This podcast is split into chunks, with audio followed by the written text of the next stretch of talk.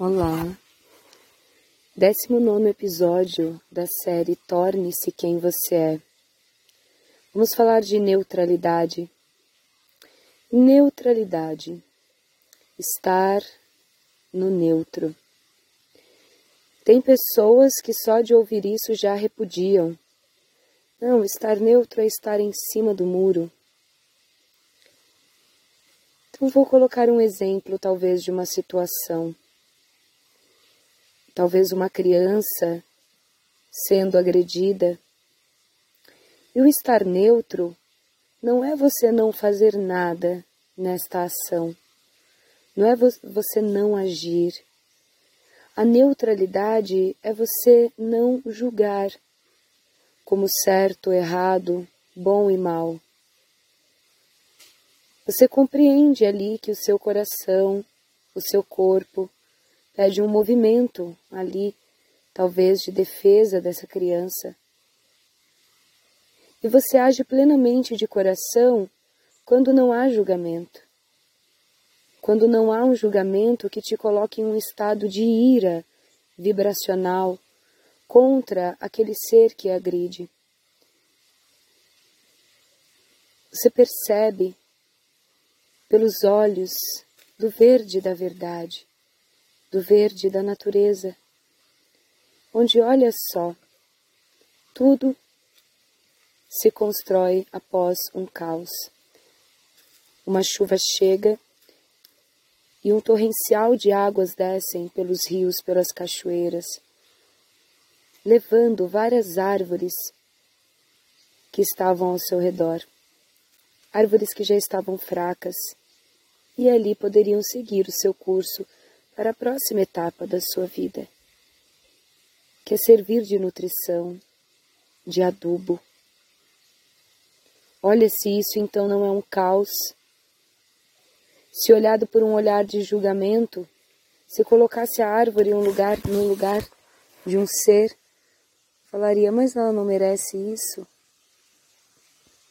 Mas uma verdade é: a vida e a morte, o caos a contemplação e a neutralidade para poder chegar ao estado de contemplação, aonde você vibre o puro amor. Porque quando você toma uma ação a partir do julgamento e vibra em ódio, você está em uma frequência baixa. Como pode emanar o melhor se você está em uma frequência baixa? Então, a neutralidade, o não julgamento, lhe ajuda a tomar a sua ação a partir do seu coração. E o coração, o puro amor, ele vibra contemplando o todo e a beleza de todos os movimentos.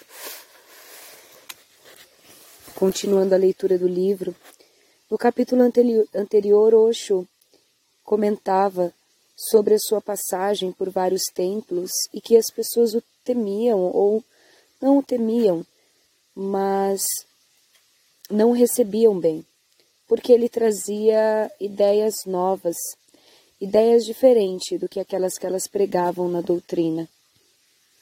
E Osho fala sobre a liberdade de argumentar, de que essas pessoas poderiam ter ali chamado ele para um debate, somente pela liberdade do ser, para a gente sempre abrir um universo de infinitas possibilidades, e não numa questão de julgamento de certo ou errado, onde eu julgo um para seguir o outro. Não tendo a liberdade de saber que aquela é a minha escolha, mas que outras visões, outras formas de viver também são válidas seguindo um trecho do livro. Não se preocupe se vosso pensamento sucumbir, pois a sua própria retidão será a sua vitória. Deveis amar a paz como meio para novas guerras. Sim, você não deve se tornar pacifista, pois ser pacifista significa ser vítima daqueles que não acreditam na paz. Você deve amar a paz, mas deve estar sempre pronto para novas guerras. Abro aspas aqui nesse trecho, Amanda falando. Acredito que até aqui o que ele traz das guerras é sobre o caos. Nem é preciso que essas guerras aconteçam, ele continua. Mas você não pode repousar o seu arco, nem esquecer as suas flechas. É, e muito menos deixar que sua espada acumule poeira. Você precisa estar sempre pronto para a guerra. Não importa se é a guerra comum ou intelectual, você deve estar sempre de prontidão. Esse próprio estado de prontidão já irá conferir uma enorme graça e beleza a seu ser. E a paz breve, mais que a longa. Quanto mais longa é a paz, mais a pessoa relaxa, mais ela começa a achar que não vai haver nenhuma outra guerra, nenhum outro caos. Você deve estar sempre consciente de que a guerra pode acontecer a qualquer momento, em qualquer nível não vos aconselho o trabalho, mas a luta. Não vos aconselho a paz, mas o triunfo. Vosso trabalho seja uma luta, e vossa paz seja um triunfo. Só podemos estar calados e tranquilos quando temos arco e flecha. Do contrário, falamos e brigamos. Que vossa paz seja um triunfo. Dizeis que a boa causa santifica até mesmo a guerra? Sim, não há dúvida disso. Zaratustra é um homem de insights realmente impressionantes. Olha o que ele diz. Dizeis que a boa causa santifica até mesmo a guerra? Eu vos digo, é a boa guerra que santifica toda causa. Não se pode falar em boas causas quando falamos de coisas como Deus, comunismo, democracia, cristianismo, islamismo, hinduísmo, religiões. Pois essas são as boas causas pelas quais as pessoas vêm guerreando há milhares de anos. Zaratustra é bem claro em relação a isso. Não são as boas causas que santificam as guerras, que transformam as guerras em cruzadas contra o mal, pelo contrário, é a boa guerra, aquela que é uma arte em si mesma, que santifica toda causa. Por exemplo, sou estritamente contra todas as armas nucleares, contra todos esses mísseis e bombas atômicas.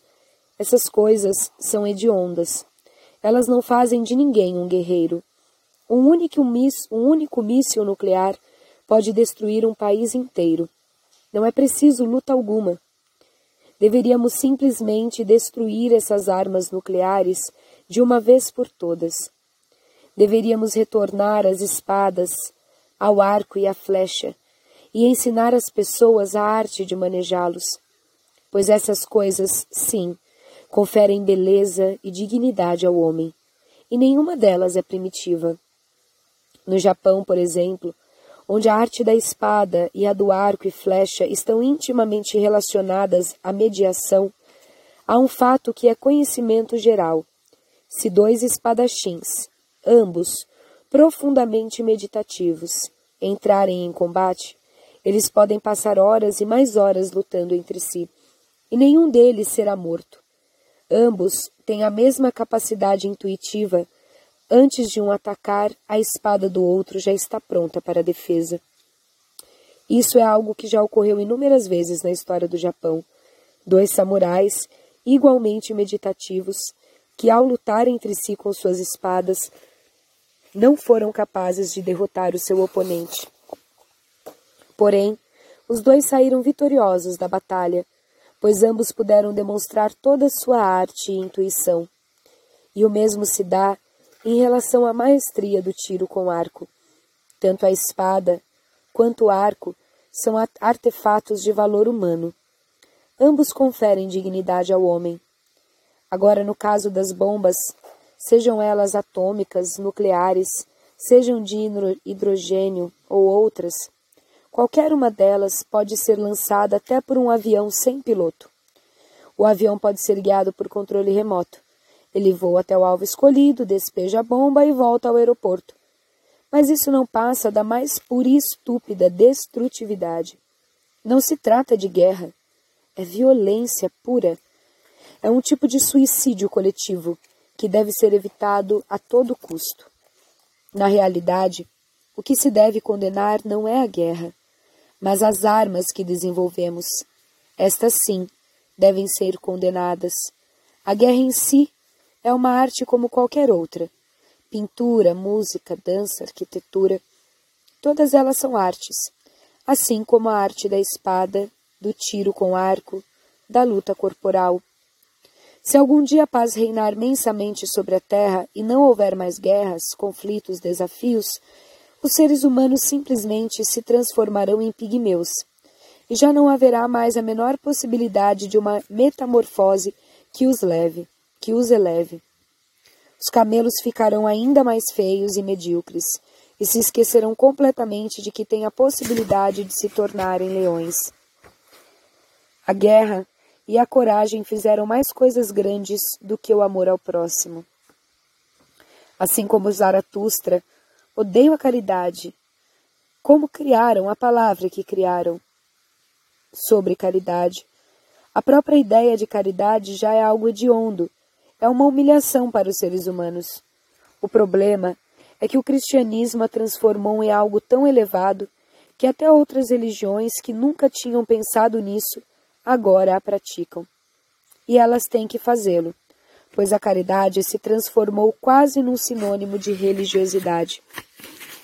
Agora, a verdade é esta: a caridade nunca criou nada de grandioso no mundo. Por exemplo, quantos dos órfãos de Madre Teresa foram reconhecidos como gênios? Quantos deles se tornaram músicos virtuosos? Quantos deles se destacaram como cientistas? Quantos deles conseguiram atestar a sua dignidade em qualquer dimensão da vida? O fato é que desde o começo eles já haviam sido privados de sua dignidade. Eles não passavam dos órfãos de Madre Teresa. Sua alma já tinha sido aniquilada. Na verdade, em vez de haver caridade, é melhor que não haja órfãos abandonados. E o abandono de órfãos é algo perfeitamente possível de ser evitado. Não há razão para isso existir. Assim como é perfeitamente possível acabar com a pobreza, não há necessidade alguma de dar esmolas aos pobres. Mas a lógica é esta: primeiro, você cria os pobres. Depois, então, você cria obras de caridade para os pobres.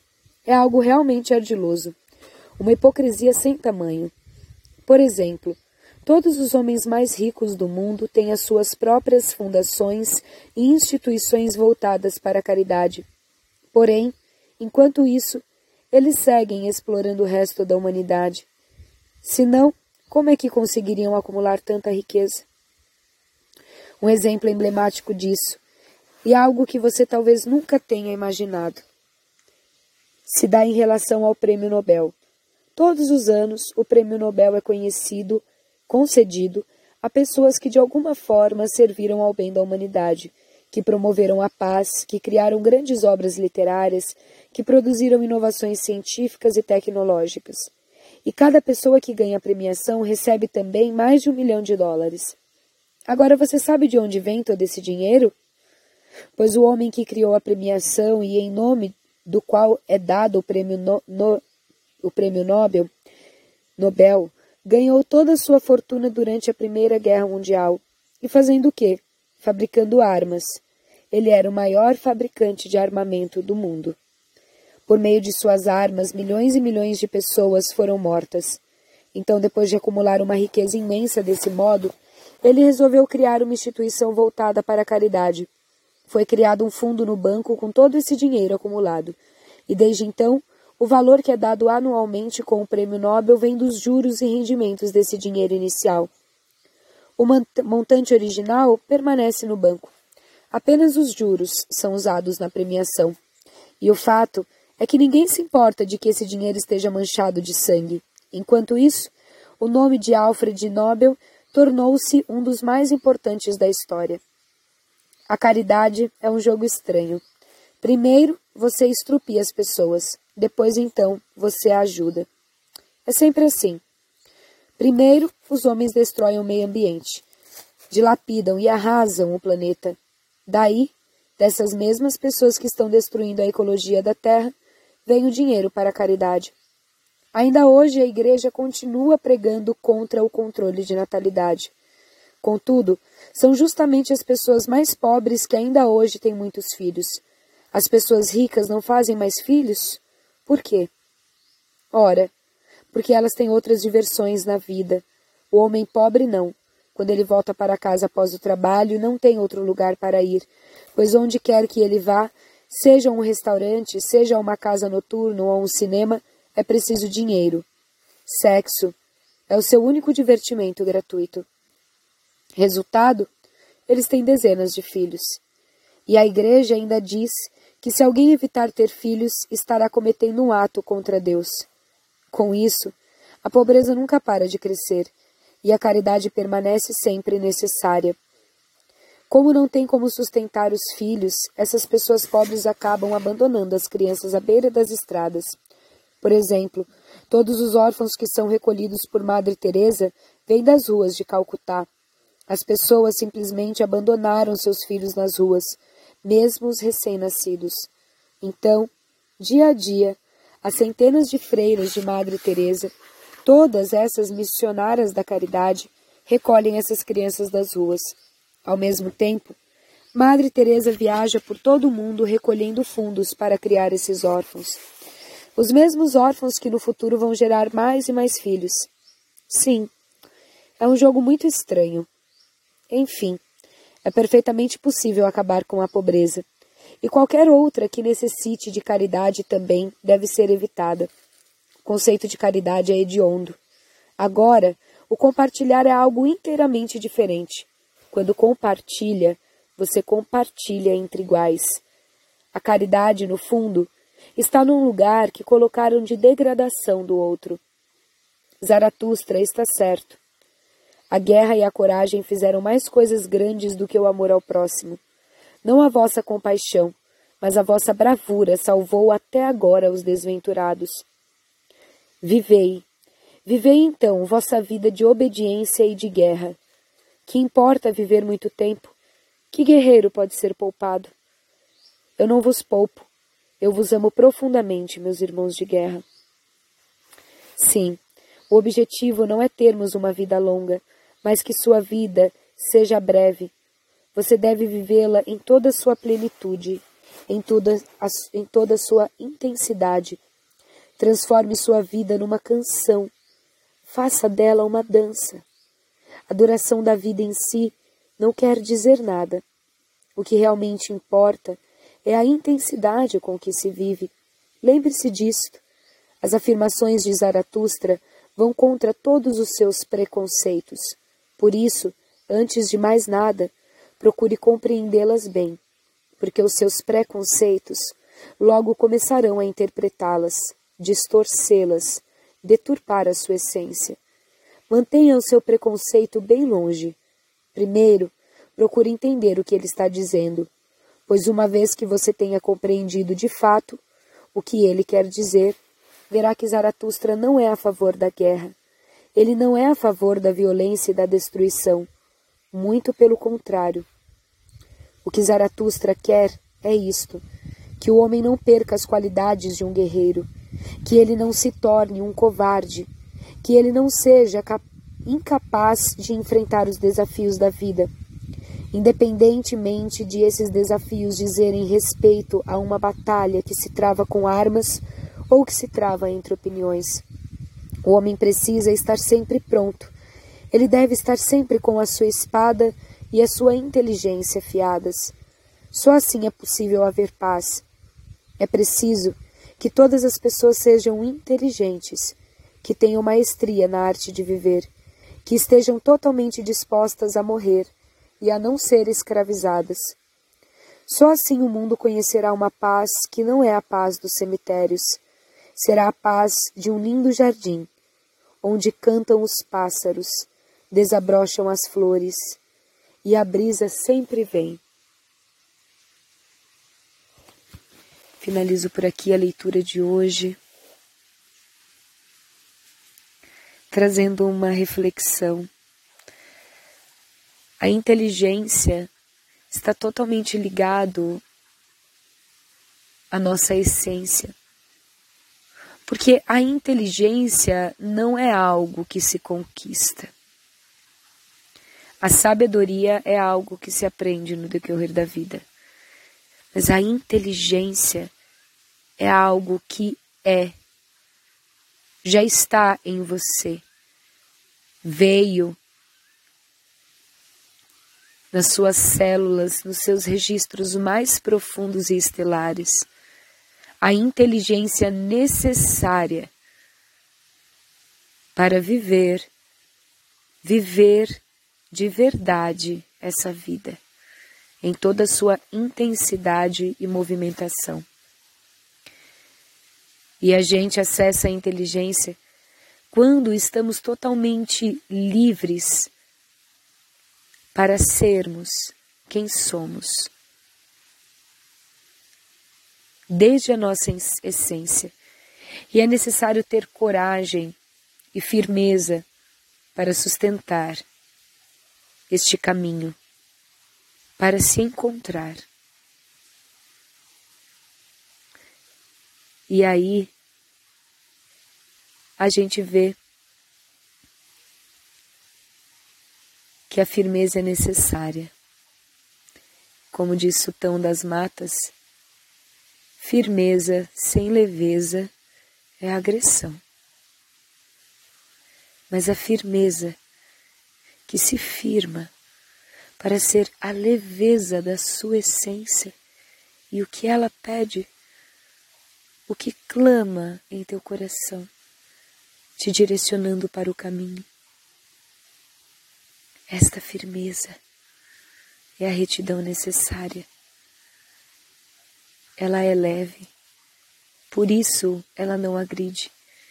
Não é uma briga de opiniões entre quem está certo ou quem está errado. Há somente uma firmeza no que você é. E você fala sobre a sua verdade, não para entrar em debates e mudar o outro, colocando a sua verdade como certa e a do outro errada essa firmeza de ser quem você é, não se fere com a verdade do outro. E também dá a liberdade dele se expressar e mantenha firmeza no seu direito de se expressar também. Sim, a loucura mais loucura da sua essência também quer se expressar. E ela merece esse amor, essa alegria, tudo isso que vem de você merece ter voz. E é essa firmeza, não de querer mudar o outro, mas de garantir a nossa presença, a nossa voz.